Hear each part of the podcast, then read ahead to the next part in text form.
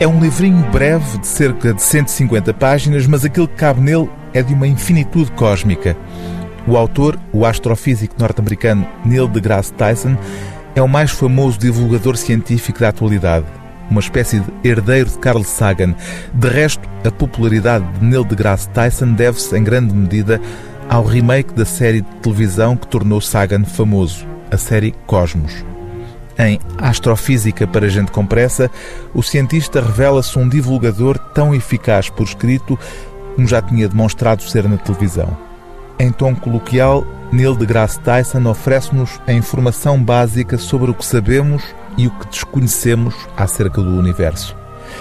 Há mais estrelas no universo do que grãos de areia em qualquer praia, mais estrelas do que os segundos que passaram desde que a Terra se formou. Olhar o cosmos é assim perceber que somos um simples grão de poeira. Daí que a astrofísica seja não apenas uma disciplina científica, mas também um poderoso instrumento filosófico, como Neil deGrasse Tyson sublinha ao descrever alguns dos traços de uma perspectiva cósmica sobre a existência.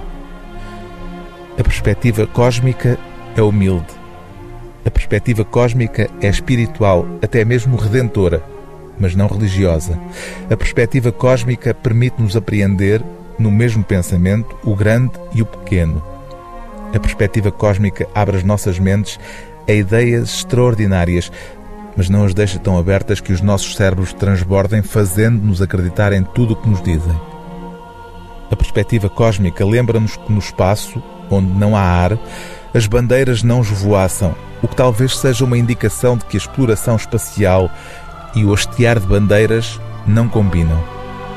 A perspectiva cósmica mostra a Terra como um pequeno grão, mas é um grão precioso e, até ao momento, a única casa que temos. O livro do dia TSF é Astrofísica para Gente com Pressa, uma viagem rápida e iluminante ao cosmos, de Neil deGrasse Tyson, tradução de Florbela Marques, revisão científica de Carlos Fiolhais, edição gradiva.